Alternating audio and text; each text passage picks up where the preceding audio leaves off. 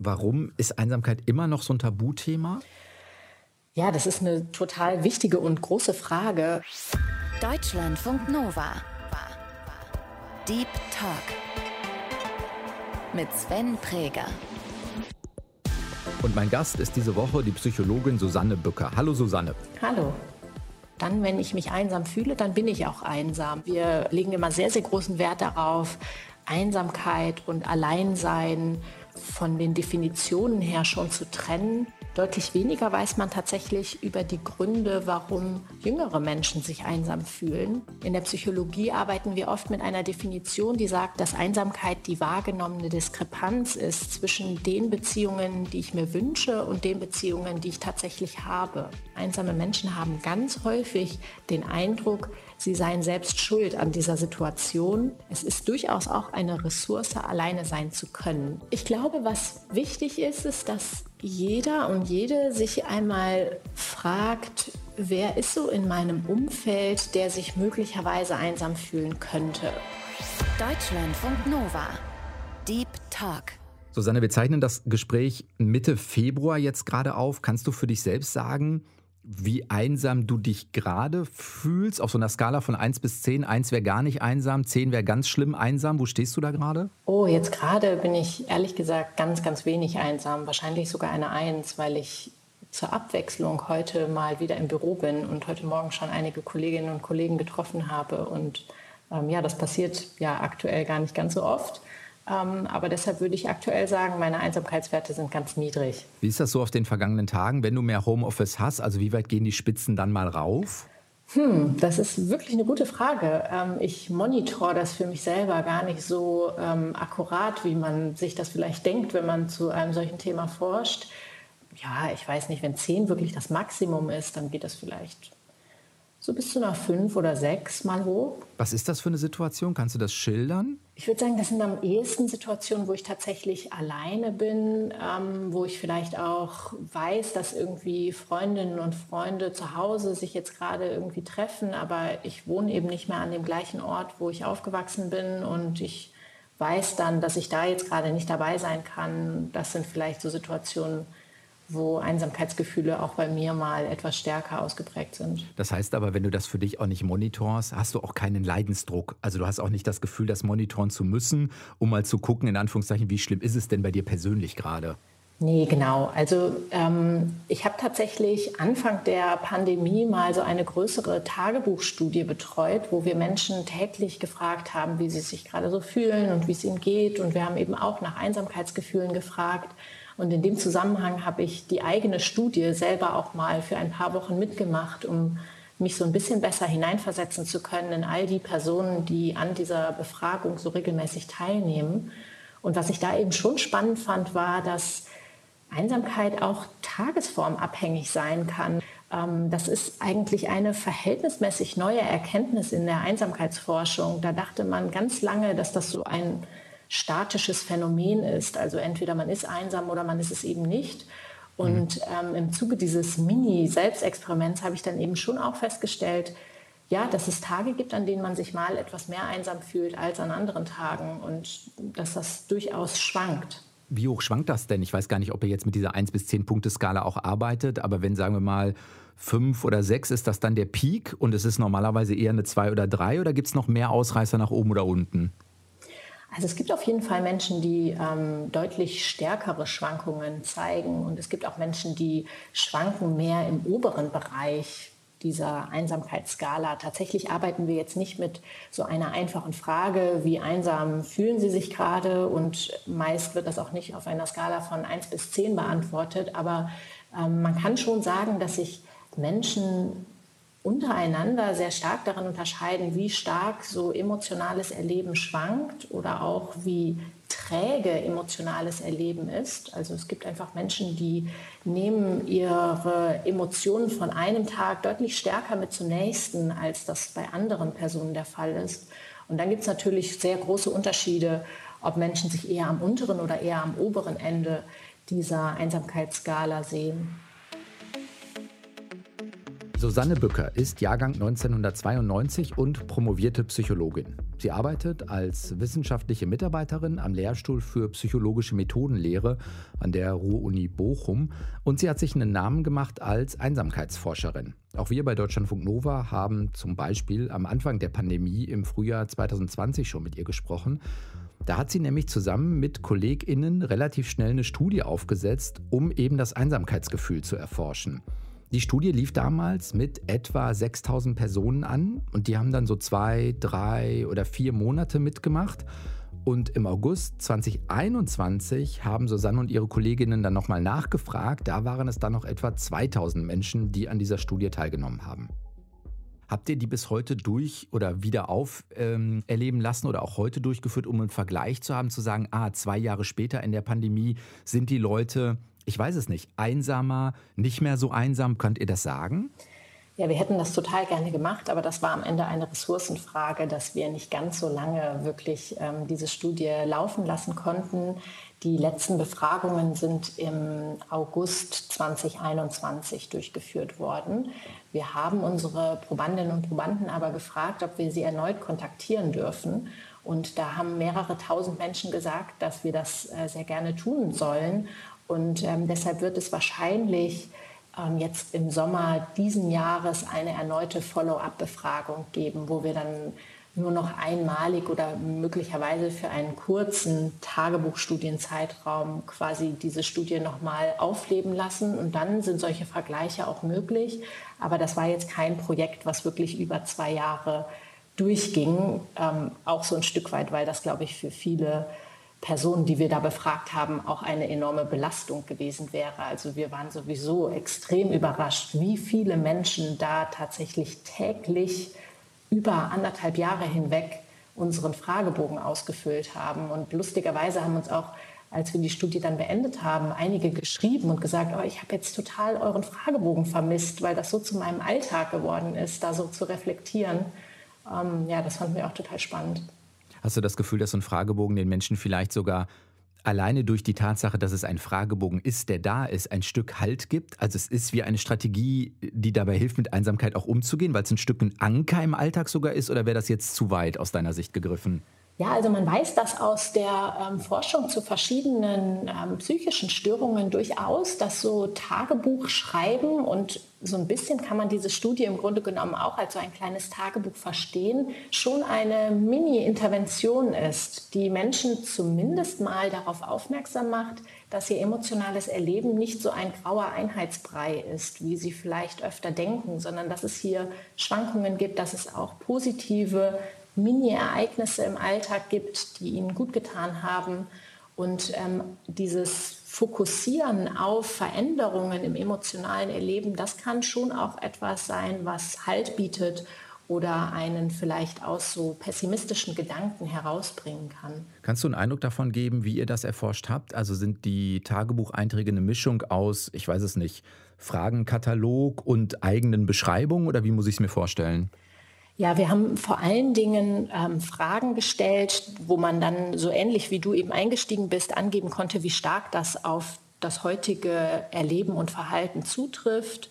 Also zum Beispiel sowas wie, ich hatte heute jemanden, an den ich mich wenden kann oder ähm, ich habe es heute genossen, für mich alleine zu sein.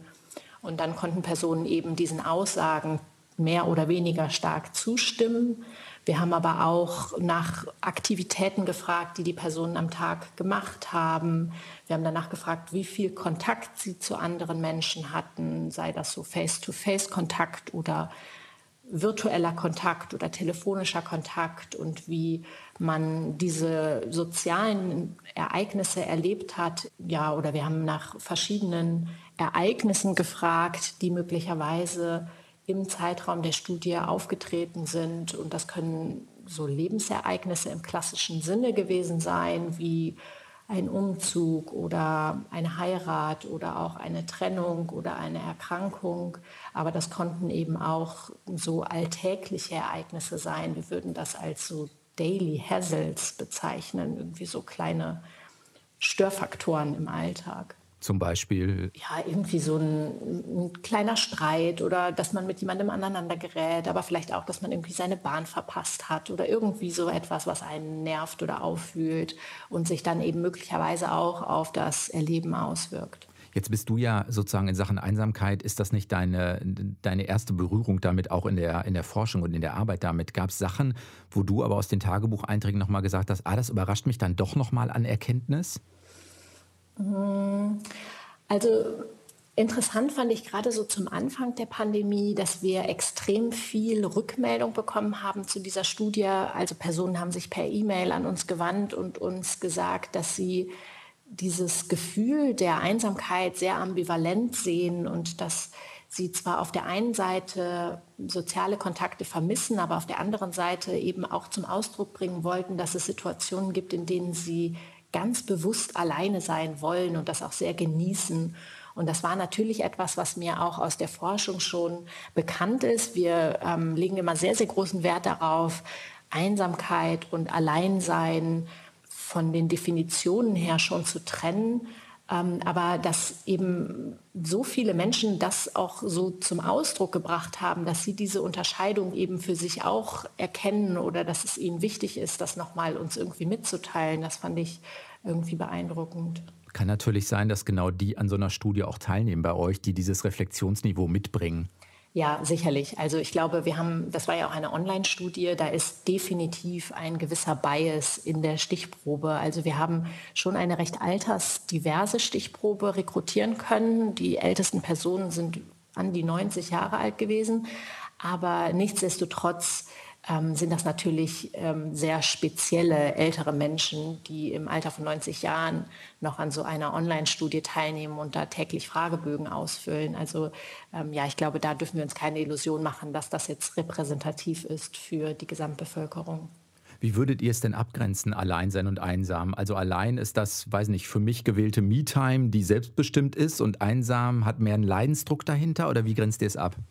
Ja, genau. Also tatsächlich ist es so, dass nicht alle ähm, Fachdisziplinen hier einheitliche Definitionen verwenden. Also wenn du jetzt mit einem Philosophen sprechen würdest, dann würde der dir vielleicht eine völlig andere Definition von Einsamkeit bieten, als ich das jetzt mache. In der Psychologie arbeiten wir oft mit einer Definition, die sagt, dass Einsamkeit die wahrgenommene Diskrepanz ist zwischen den Beziehungen, die ich mir wünsche und den Beziehungen, die ich tatsächlich habe. Also immer wenn ich da so ein Mismatch für mich selber feststelle, dann fühle ich mich einsam. Und da ist es eben ganz wichtig, dass Einsamkeit subjektiv ist. Also dann, wenn ich mich einsam fühle, dann bin ich auch einsam, auch wenn das vielleicht von außen schwierig nachvollziehbar sein kann. Denn Menschen fühlen sich zum Teil auch in Paarbeziehungen einsam oder wenn sie gerade von anderen umgeben sind.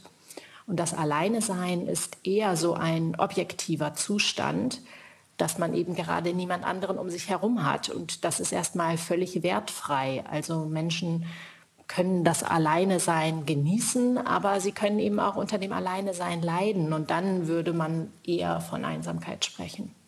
Kannst du was zu den Ergebnissen sagen? Seid ihr so weit, dass man so eine Entwicklung sehen kann? Also hat sich was verändert von Beginn der Pandemie, Frühjahr 2020 bis eben Sommer 21?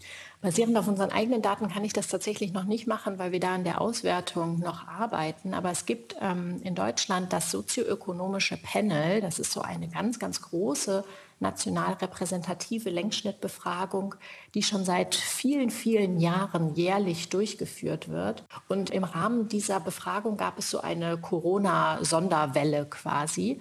Und ähm, diese Daten zeigen, dass Einsamkeit im ersten Lockdown sehr stark angestiegen ist im Vergleich zu den Jahren vor der Pandemie und dann aber auch in den Wellen danach, also als diese sehr strengen Kontaktbeschränkungen nachgelassen hatten, trotzdem auf einem verhältnismäßig hohen Niveau verblieben sind.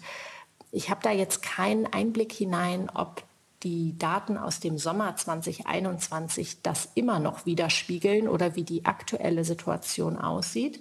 Ähm, da müssten jetzt aber auch bald neue Erhebungswellen reinkommen. Und was ich da an dieser spezifischen Befragung aber auch sehr interessant fand, war, dass sich das Altersverhältnis derjenigen, die sich jetzt besonders einsam fühlen, so ein wenig gedreht hat. Also vor der Pandemie waren häufig hochaltrige Menschen die Gruppe, die man eindeutig als Risikogruppe für Einsamkeit gesehen hat. Und natürlich sind sie das ein Stück weit auch heute noch, aber während dieser Lockdowns waren die jüngeren Altersgruppen im sozioökonomischen Panel die, die stärker von Einsamkeit betroffen waren, also offensichtlich mehr gelitten haben unter Einschränkungen hinsichtlich der sozialen Beziehungen. Wie anfällig bin ich denn für Einsamkeit? Unter welchen Faktoren? Ja, also Einsamkeit ist ja ein ähm, relativ komplexes Phänomen, das von ziemlich vielen verschiedenen Dingen abhängt. Natürlich spielt in allererster Linie mal mein eigenes soziales Umfeld eine ganz große Rolle. Also ob ich ähm, Freundschaftsbeziehungen habe, ob ich eine Paarbeziehung führe, das sind alles schon sehr starke Schutzfaktoren vor Einsamkeit. Ähm, es gibt aber auch noch andere ähm, soziodemografische Eigenschaften, die Menschen anfälliger oder vulnerabler machen für Einsamkeitsgefühle. Ein Faktor, der sich in ziemlich vielen Studien sehr konsistent zeigt, ist, dass ein niedriger sozioökonomischer Status ein erheblicher Risikofaktor für Einsamkeit ist. Das heißt, Menschen, die weniger Einkommen zur Verfügung haben, arbeitslose Menschen oder auch Menschen mit niedrigerem Bildungsstand sind tendenziell etwas anfälliger für Einsamkeitsgefühle. Kann man sagen, warum, warum das so ist? Weil damit Teilhabe an Gesellschaft schwieriger wird? Ist das der Hauptgrund oder woran liegt es? Ja, das wird häufig als einer der Hauptgründe genannt, dass eben verschiedenste Angebote in unserem gesellschaftlichen Leben damit verbunden sind, dass man zumindest über gewisse finanzielle Ressourcen verfügt. Und ähm, niedrige finanzielle Ressourcen oder auch Arbeitslosigkeit sind oft auch sehr, sehr schambesetzt, was dann dazu führt, dass man eben sich stärker aus seinem sozialen Umfeld zurückzieht und ähm, somit immer isolierter wird. Und das ist dann häufig die Ursache für die Einsamkeitsgefühle. Ich würde gerne hier nochmal einmal ganz kurz innehalten für einen Punkt. Susanne hat vorhin gesagt, dass gerade jüngere Menschen in der Pandemie unter Einsamkeit gelitten haben. Und wenn sie jüngere sagt, dann meint sie etwa 18 bis 29 Jahre. Diese Erkenntnis, dass eben Jüngere auch unter Einsamkeit generell leiden, die lässt sich auch aus anderen Umfragen, Studien, Daten stützen. Wenn man sich das zum Beispiel über unsere gesamte Lebensspanne anschaut, dann gibt es mehrere Einsamkeitspeaks oder Plateaus, also Phasen, in denen wir stärker unter Einsamkeit leiden. Natürlich subjektiv sehr unterschiedlich. Es gibt eine Phase eher Richtung Alter, so um die 80. Das ist jetzt vielleicht nicht so überraschend. Da gibt es eine weitere Phase, so hinter der Mitte des Lebens, so um die 50 Jahre. Und es gibt eben auch diese Phase, dass wir unter Einsamkeit leiden, wenn wir jünger sind. Könnt ihr was zu den Gründen sagen, warum das so ist, dass diese Peaks da sind oder diese Höhepunkte? Also für die älteren Menschen ist das schon verhältnismäßig gut erforscht. Hier findet man eben ganz oft, dass wenn bestimmte Lebensereignisse passieren, wie zum Beispiel, dass der eigene Partner verstirbt, aber auch, dass generell das Freundschaftsnetz immer dünner wird, weil eben die gleichaltrigen Personen auch nicht mehr leben, dann ähm, macht das diese Menschen anfälliger für Einsamkeitsgefühle, aber auch so etwas wie abnehmende Gesundheit, die oft damit einhergeht, dass man eingeschränkter mobil ist und eben auch nicht mehr so gut teilhaben kann an verschiedensten gesellschaftlichen Aktivitäten, dann sind das oft die Risikofaktoren für Einsamkeit im höheren Lebensalter. Deutlich weniger weiß man tatsächlich über die Gründe, warum jüngere Menschen sich einsam fühlen. Hier weiß man, dass dieses junge Erwachsenenalter zwischen 18 und 29 oder vielleicht, wenn man es noch ein bisschen weiter treiben will, zwischen 18 und 35, das ist so eine Lebensphase, die man auch als Rush Hour des Lebens bezeichnen kann. Also hier passiert extrem viel und auch sehr viele Anforderungen werden an einen gestellt. Zum Beispiel, dass man sich beruflich etablieren möchte, dass man zum ersten Mal aus dem Elternhaus auszieht und quasi so ein eigenständiges Leben aufbauen will. Irgendwann kommen dann vielleicht auch Themen wie Familienplanung dazu. Und auf einmal hat man sehr, sehr viele Anforderungen, denen man gleichermaßen gerecht werden möchte oder muss. Und das trägt dann eben oft dazu bei, dass man nicht mehr so viel Zeit hat, sich um seine sozialen Beziehungen zu kümmern. Ähm, möglicherweise hat das aber auch etwas damit zu tun, dass wir oft vergessen, wie wichtig soziale Beziehungen eigentlich für uns sind und viele gerade in diesem jungen Lebensalter der Auffassung sind, dass ja, Freundschaftsbeziehungen so ein Selbstläufer sind, dass man sich da nicht so großartig drum kümmern muss, das wird schon irgendwie klappen. Ja, und dann klappt es eben manchmal nicht. Und ähm, das kann dann eben auch Einsamkeitsgefühle auslösen. Heißt das, Überforderung kann auch zu Einsamkeit führen? Ich komme auf den Gedanken, weil das, was du schilderst, ja ganz viele verschiedene Anforderungen werden an mich gestellt, denen kann ich nicht allen gerecht werden, dann habe ich auch so ein Überforderungsgefühl. Unterstützt es das Gefühl, dass ich möglicherweise Richtung Einsamkeit drifte?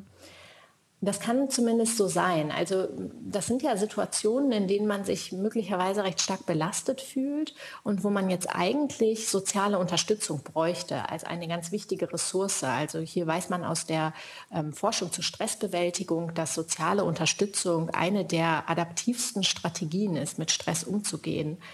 Menschen, die aber sehr stark gefordert oder auch überfordert sind, die ziehen sich interessanterweise häufig eher zurück. Hm, die suchen sich keine Hilfe. Genau, genau. Und die greifen damit gar nicht auf diese Ressource zurück, die sie vielleicht hätten, was dann in der Folge oft dazu führt, dass A, die Stressbelastung stärker wird und sie damit eben nicht so gut umgehen können und B, aber auch ihre Sozialkontakte einfach wenig Pflege erfahren und ähm, dann möglicherweise auch wegbrechen. Und das ist natürlich in der Kombination dann besonders toxisch. Kannst du sagen, weil ihr euch ja jetzt an der Uni in Bochum damit sehr intensiv beschäftigt, ich habe trotzdem das Gefühl, es ist noch kein so wahnsinnig populäres Thema, auch wenn Einsamkeit, äh, da ist mehr drüber gesprochen worden in der, in der Pandemie. Aber kannst du sagen, warum ist Einsamkeit immer noch so ein Tabuthema? Ja, das ist eine total wichtige und große Frage. Die Frage nach diesem Warum kann ich gar nicht so richtig beantworten, denn wir wissen zu Themen der mentalen Gesundheit, zum Beispiel bei der Depression, dass es auch hier sehr lange eine hochgradige Stigmatisierung gab. Ich würde auch heute noch nicht davon sprechen, dass jeder ganz offen über psychische Probleme spricht, aber es ist leichter geworden, darüber zu sprechen. Und das hat etwas damit zu tun, dass es sehr viele Gesundheitskampagnen gab, die dafür sensibilisiert haben, dass mentale Gesundheit ein wichtiges Thema ist, dass es wichtig ist, darüber zu sprechen und dass es auch okay ist, psychisch einmal nicht so stabil zu sein. Und das braucht dieses Einsamkeitsthema im Grunde genommen auch. Denn einsame Menschen haben ganz häufig den Eindruck, sie seien selbst schuld an dieser Situation und sie sind irgendwie unfähig, ihre sozialen Beziehungen zufriedenstellend zu führen und dieses Schuldgefühl, das führt dann oft zu mehr Rückzug. Ähm, man sucht sich keine Hilfe, weil man eben sich möglicherweise auch dafür schämt, dass man sich einsam fühlt. Gerade bei jüngeren Menschen stelle ich fest, dass ähm, diese jungen Leute das Gefühl haben, es steht ihnen gar nicht zu, sich einsam zu fühlen oder sie fühlen sich ganz besonders komisch, dass sie sich einsam fühlen. Ähm, und ja, dass darüber eben so wenig gesprochen wird, trägt sicherlich dazu bei, dass das Thema weiterhin so ähm, tabuisiert ist. Hinzu kommt, dass ähm, wenn man über Einsamkeit redet, eben ganz oft noch dieses Bild im Kopf herrscht, dass man sich entweder einsam fühlen kann oder man fühlt sich eben nicht einsam, also so dieses Schwarz oder Weiß. Und viel zu wenig wird eigentlich darüber gesprochen, dass sich auch Einsamkeit auf so einem Kontinuum bewegt, ähnlich wie Trauer oder Ärger, sind das Emotionen, die in einem gewissen Maße völlig normal sind und auch zu unserem menschlichen Leben dazugehören. Und dass ja, sich mal einsam fühlen überhaupt nichts Schlimmes ist und es deshalb auch wichtig ist, sich dann in diesen Situationen anderen öffnen zu können und darüber zu sprechen, damit dieses Gefühl dann eben möglichst nicht chronisch wird.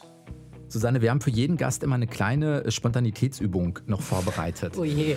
Wenn das geht, ähm, vervollständige doch mal bitte die folgenden Sätze. Mhm.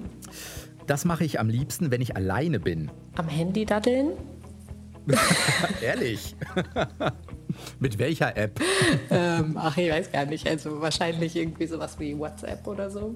Was ja wiederum auch Sozialkontakte äh, pflegen heißen kann, zumindest. Ja, das stimmt, das stimmt. Wobei, ja, also ich äh, offenbare diese Eigenschaft jetzt, dass ich das gerne tue, aber ich würde nicht unbedingt sagen, dass das ähm, etwas ist, was ja vielleicht der beste Umgang mit Alleinzeit ist. Also ähm, ja, es ist auch so ein bisschen die Flucht quasi. Ähm. Ist nicht der Tipp der Psychologin, dass man nur so Sozialkontakte pflegen nein, sollte. Nein, bitte nicht. Das letzte Mal wirklich einsam gefühlt habe ich mich? Ähm, zwischen meinem Bachelor und meinem Masterstudium, da war ich ähm, für einige Monate in Kanada ganz alleine. Und ähm, ja, da erinnere ich mich noch ziemlich genau, dass ich da irgendwie Serien geschaut habe und ähm, mich dabei sehr einsam gefühlt habe und ähm, da vielleicht auch zum allerersten Mal diese Erfahrung gemacht habe, dass zwar andere mich eingeladen haben, irgendwie abends mit denen was zu machen, aber es mir extrem schwer gefallen ist, über meinen eigenen Schatten da zu springen, obwohl ich eigentlich kognitiv wahrscheinlich wusste, dass mir das jetzt gut tun würde und ich trotzdem diese Hemmschwelle bei mir selber wahrgenommen habe. Und das ist eben etwas, was ich damals noch nicht so richtig im Kontext der Einsamkeitsforschung verstanden habe, ähm, aber jetzt retrospektiv eben als ein ganz klassisches Symptom von Einsamkeitsgefühlen einordnen kann. Und so bin ich da rausgekommen? Mmh. Äh, gute Frage, ehrlich gesagt. Also das ist jetzt ja auch wirklich schon ein paar Jahre her. Also vermutlich dann, indem ich mich eben doch überwunden habe oder indem ich gesagt habe, ja, okay, gut, jetzt muss ich halt einfach mal was anderes ausprobieren und mal schauen, ob es mir dann besser geht. Also ähm, sicherlich war das jetzt auch so ein Gefühlszustand, der nicht nur mit Einsamkeit beschrieben werden kann. Da war sicherlich auch sowas wie Heimweh oder dass man eben seinen Partner zu Hause vermisst. Ähm, aber ja, wahrscheinlich darüber zu sprechen und auch ein bisschen dieses Alleine sein, aushalten lernen solange es nur phasenweise ist. Ich glaube, das hat mir dann schlussendlich schon auch geholfen. Wenn ich nicht Psychologin geworden wäre? ähm, hm. Also ich wollte ganz lange Journalistin werden. Oh, ähm, ganz schlimmer Beruf. ja, ich weiß auch nicht. Ähm, irgendwie hat sich das dann doch wieder so verflüchtigt. Aber ich hatte in der Schule Deutschleistungskurs und ähm, es hat mir eigentlich schon immer sehr, sehr viel Spaß gemacht, Texte zu schreiben. Und ähm, ja, jetzt schreibe ich natürlich auch Texte, aber die klingen häufig jetzt nicht sprachlich so besonders schön, weil dieses wissenschaftliche Schreiben eben doch was völlig anderes ist. Aber das wäre ja vielleicht mein Plan B gewesen. Ich denke noch mal so darauf rum aus den Konsequenzen, was du erzählt hast. Also wie kommen wir aus dieser Einsamkeitsphase oder aus diesem Einsamkeitsgefühl der Pandemie, wie kommen wir da wieder raus?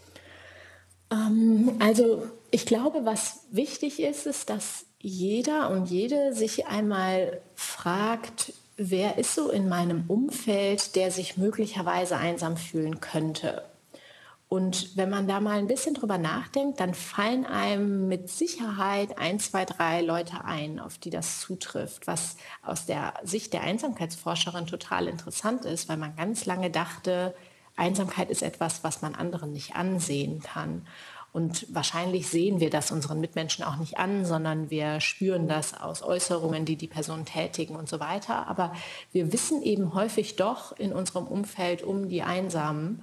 Und ähm, da wäre es mir ein persönliches Anliegen, wenn man eben versuchen würde, jetzt gerade mal diese Menschen wieder zu kontaktieren und sie zu fragen, wie es ihnen jetzt gerade geht.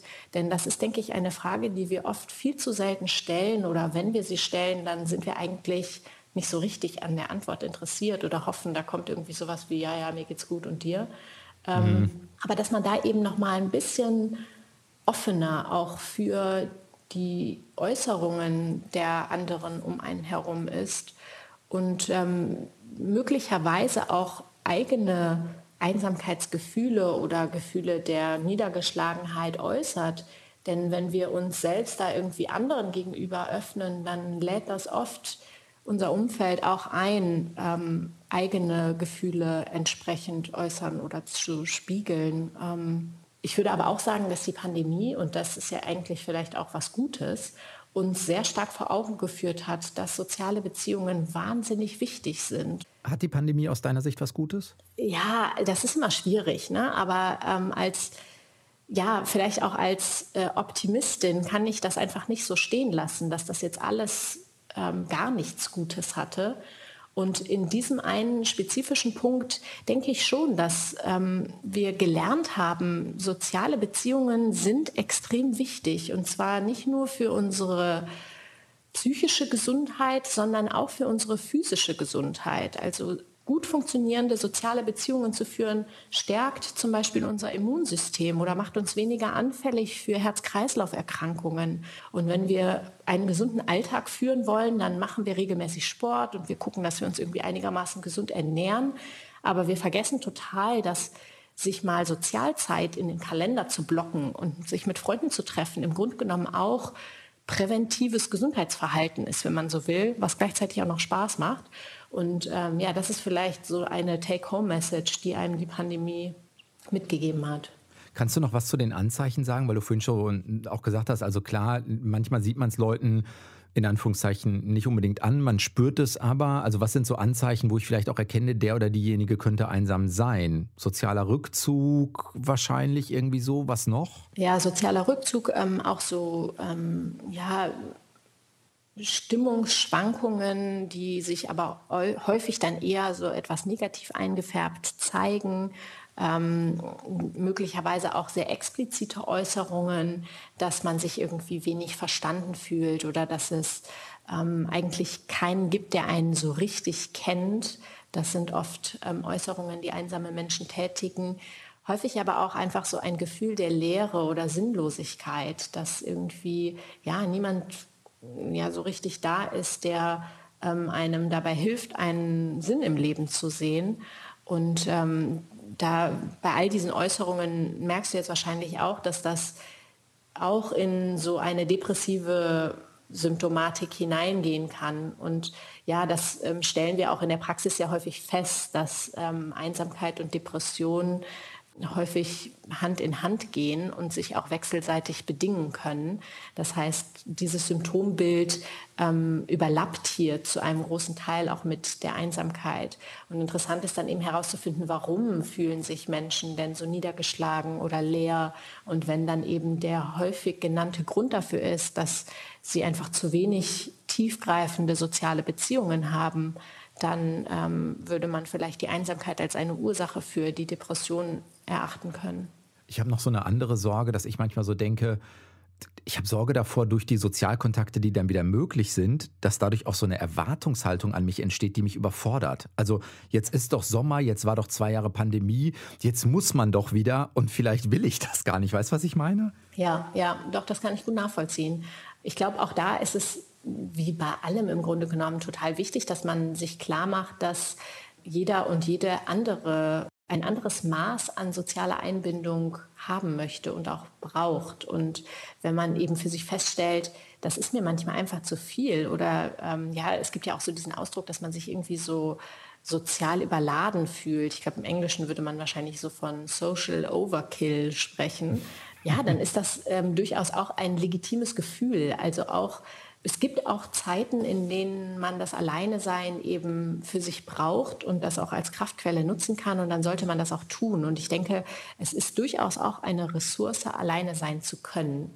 Es ist wahrscheinlich wichtig, dass man nicht alleine sein muss, sondern dass es durchaus andere gibt, die für einen da wären, aber dass man eben auch mal mit sich alleine sein kann und für sich selber herausfindet, wie, geht es mir denn dann eigentlich oder was mache ich in diesen Situationen, in denen ich alleine bin? Was sind das dann so für Gedanken, die vielleicht aufkommen? Das kann ja auch was Spannendes sein, das über sich selbst herauszufinden. Ja, oder bin ich auch gut mit mir, vielleicht mit den Gedanken, mhm. weil eben dieser, dieses Overload-Gefühl auch oder die Erwartungshaltung dann auch nicht da sind. Also die Abwesenheit davon schafft vielleicht auch Raum und Erleichterung oder irgendwie sowas.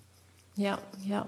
Glaubst du, dass wir jemals wieder mit gutem Gefühl feiern können? Ja, ich glaube schon. Also ich fände das total schade, wenn das nicht so wäre. Ich glaube, es wird eine Übergangsphase geben, in der man sich dabei komisch fühlt oder in der ähm, ja, einem das irgendwie vielleicht falsch vorkommt oder wo auch noch viele Sorgen bezüglich möglicher Hygiene-Dinge oder Ansteckung oder sowas eine Rolle spielen. Aber ich bin eigentlich ziemlich fest davon überzeugt, dass wir auch wieder zurückfinden werden zu einer Normal ja, Normalität oder zu einer Vor-Corona-Stimmung, was Feiern oder soziale Aktivitäten in größeren Gruppen angeht. Weißt du für dich, was so das Größte ist, was dir gefehlt hat jetzt in den letzten zwei Jahren, was so mit dem Einsamkeitsthema zusammenhängt? So, das konnte ich nicht machen, Doppelpunkt? Mm, Also ich werde dieses Jahr 30 und ähm, ich habe die ganze Zeit gehofft, dass ich meinen Geburtstag groß feiern kann. Und ich hoffe auch nach wie vor, dass das gehen wird, denn die letzten zwei Jahre sind die Geburtstage eigentlich immer ausgefallen. Und das war für mich eine total schöne, also Geburtstage feiern ist für mich eine total schöne Möglichkeit, auch wieder meine ganzen unterschiedlichsten Freundeskreise zusammen einzuladen. Ich habe da so verschiedene Grüppchen, die ich aus verschiedenen Lebensphasen irgendwie mitgenommen habe. Und die treffe ich oder die treffen häufig auch untereinander an Geburtstagen einmal im Jahr eben so aufeinander und kennen sich auch aus diesen Geburtstagen eben. Ähm, und das fand ich extrem schade, dass das jetzt in den letzten Jahren weggefallen ist. Auch in meinem Freundeskreis haben eben viele nicht feiern können. Und jetzt hoffe ich wirklich, dass es in diesem Sommer alles klappt und äh, die Feiern nachgeholt werden können. Aber das ist, denke ich, so das, was mir am meisten gefehlt hat. Das heißt, du hast im Frühjahr oder im Winter Geburtstag? Weil im Sommer wäre es ja gegangen, schließe ich daraus. Ja, ich habe ich hab im Mai Geburtstag und das war jedes Mal irgendwie die Phase, wo es noch nicht ging hm. oder wo man das noch nicht durfte. Dann drücke ich äh, darum, dass das klappt. Sagt äh, Susanne Bücker, ist wissenschaftliche Mitarbeiterin an der Ruhr-Uni in Bochum, an der Fakultät für Psychologie und war diese Woche zu Gast im Deep Talk. Danke dir. Dankeschön. Das war der Deep Talk für diese Woche. Ich hoffe, ihr passt auf euch und euer Umfeld gut auf. Ich bin Sven Preger. Habt noch eine gute Zeit. Bis dann, macht's gut. Ciao. Deutschlandfunk Nova. Deep Talk. Jeden Mittwoch neu. Auf deutschlandfunknova.de und überall, wo es Podcasts gibt. Deine Podcasts.